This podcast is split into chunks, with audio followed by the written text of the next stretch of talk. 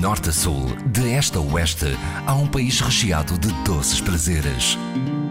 São Tentações de Portugal, com histórias para saborear na IRDP Internacional, com Adília Silva. O Campino está para o Ribatejo, assim como o Pampilho está para Santarém.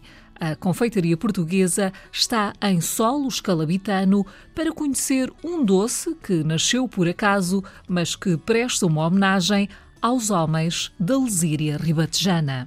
A história dos pampilhos já vem do tempo do meu avô e nessa altura o meu avô estava a gerir a fábrica. O Pampilho nasceu porque nós precisávamos de um bolo que fosse uma referência para a nossa casa, produto diferente daquilo que já existia. Parece por acaso, fazendo várias experiências, apareceu um retângulo que no fim de fechado poderia dar ares a um, um instrumento muito usado no Ribatejo, que era a vara do Campino. E como nós estamos inseridos no meio uh, rural, mas também um meio onde o Campino é um elemento fundamental, achamos que naquela altura seria talvez uma ideia pôr o nome de Pampilho e, e, assim ficou. É um produto restado desde 84 e é sempre o nosso objetivo manter a qualidade.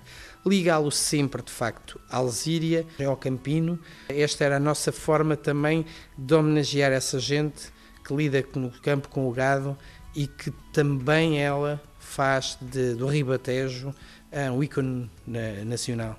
Paulo Oliveira nasceu depois do Pampilho. Nasci depois do Pampilho, mas habituei-me a comê-lo cedo. E, e, é um produto que nós bastante estimamos e é de facto o produto que mais vendemos. Uh, o Pampilho criou um estatuto na minha casa que já uh, conseguiu deixar para segundo plano especialidades que nós temos em Santarém com 100 anos uh, e, e, não sendo um doce conventual, é um doce de pastelaria, tem umas características próprias que também o diferenciam de, dos, outros, dos outros bolos. Apesar de não ser uh, doceiro, a verdade é que está à frente deste negócio, portanto faz a gestão também da área da confecção. Podemos dizer que há um ingrediente que se sobrepõe aos outros? Ah, há um ingrediente que se sobrepõe, sobrepõe no meu entender aos outros, que é as pessoas fazerem com muito carinho. Porque tem uns tempos próprios que se não forem eh, respeitados, as coisas não saem bem nós lidamos com farinha, açúcar e ovos. Simplesmente? Simplesmente, quer dizer, e, e, margarinas. Portanto,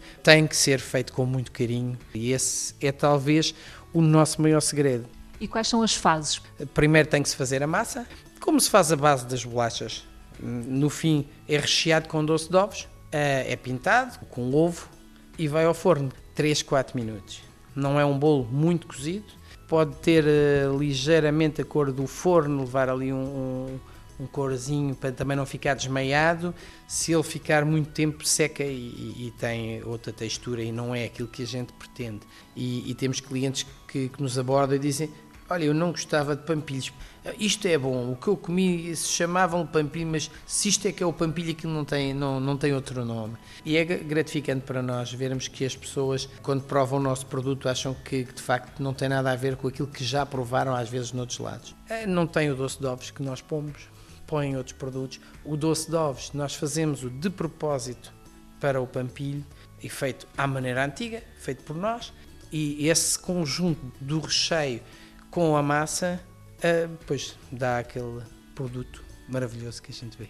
Este doce, que é também uma imagem de marca de Santarém, atrai apreciadores de onde? Quantas pessoas se dirigiram a nós a dizer uh, eu ia à Fátima e desviava-me na minha mocidade para ir a Santarém comer um pampilho. As pessoas vêm aqui há 20, há 30 anos comer estes produtos. E nós temos clientes que vêm do Porto, do Algarve, de Lisboa, é aqui perto de nós. Uh, temos clientes de Évora, clientes que querem levar este bolo para fora do país e levam-nos para Madrid, levam-nos para Paris, para Hong Kong, do Canadá. E não estamos a falar só de imigrantes que levam, mesmo pessoas de outras nacionalidades que já tiveram em Portugal e que depois voltam. A doçaria portuguesa é toda muito reconhecida no, no estrangeiro e os nossos bolos são excelentes embaixadores de Santarém por esse mundo fora. Temos terras tão longe e tão perto, nós temos clientes de Almeirim, do Cartacho, de Alpiarça e que até uh, têm perto de outras casas que também os comercializam, mas não é o pampilho original, não é o nosso pampilho. Os pampilhos que Tomás Ferreira, o seu avô, criou em conjunto com um pasteleiro, Uh, são também disponibilizados para outras uh, unidades? Nós não temos revendas, nós só, só, trabalhamos exclusivamente para nós. Paulo Oliveira, quatro décadas a gerir bijus. É verdade. Esta última tem quatro anos, a outra casa já tem 30 e poucos anos e, e a, a, primeira é que já vai com 60 e muitos. E a primeira biju poderá ser o berço da democracia atual? Pode-se dizer que sim. Nós temos alguns relatos e algumas histórias documentadas.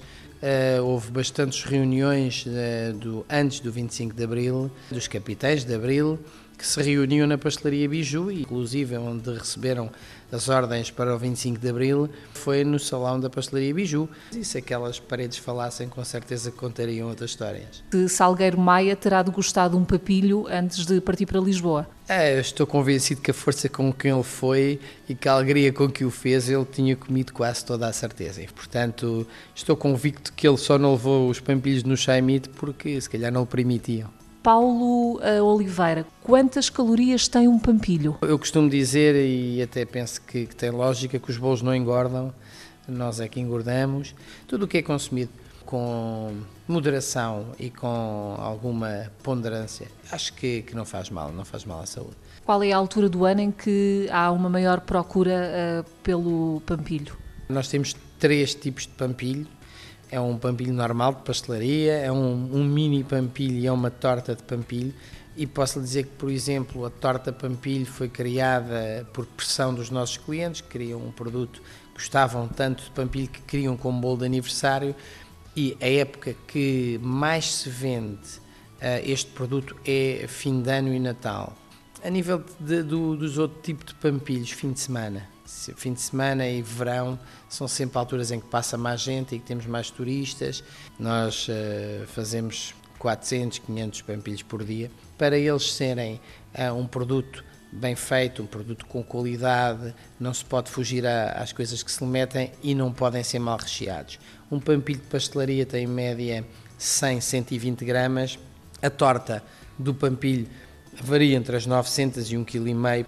O bolinho pequenino são 40 gramas, mais ou menos. Quais são as outras especialidades? Temos os bolos que são característicos de Santarém, que são os, os conventuais, os celestes, os arrepiados, e temos um, um, produto que não é novo, teve extinto praticamente, que é um, um género de um pão doce, que nós chamamos as pombinhas de Santarém, que eram um produto de padaria e hoje há pessoas com mais idade que se lembram que o avô, quando vinha a Santarém ou quando ia a Lisboa de comboio, trazia sempre umas pombinhas. Paulo Oliveira, esta foi uma viagem à descoberta do Pampilho. Quem vier a Santarém, portanto já sabemos que tem aqui uh, paragem obrigatória na casa onde nasceu uh, este doce ribatejano. Uh, quais são os outros pontos a não perder aqui na, na cidade? E depois de carimbar o passaporte na, na Biju e ter provado o Pampilho para ganhar força para cruzar a cidade, há dois ou três pontos que são a não perder. Há, o Jardim das Portas de Sol, que é a antiga fortaleza de Santarém, onde era o castelo, que tem uma vista fabulosa sobre a Lesíria e sobre o rio. No caminho da parte religiosa, Santarém tem duas, dois sítios neste momento que é o, a Igreja do Milagre uh, e o Museu Diocesano da Sé, porque a igreja é muito bonita e o museu é, é relativamente recente, mas está muito bem concebido.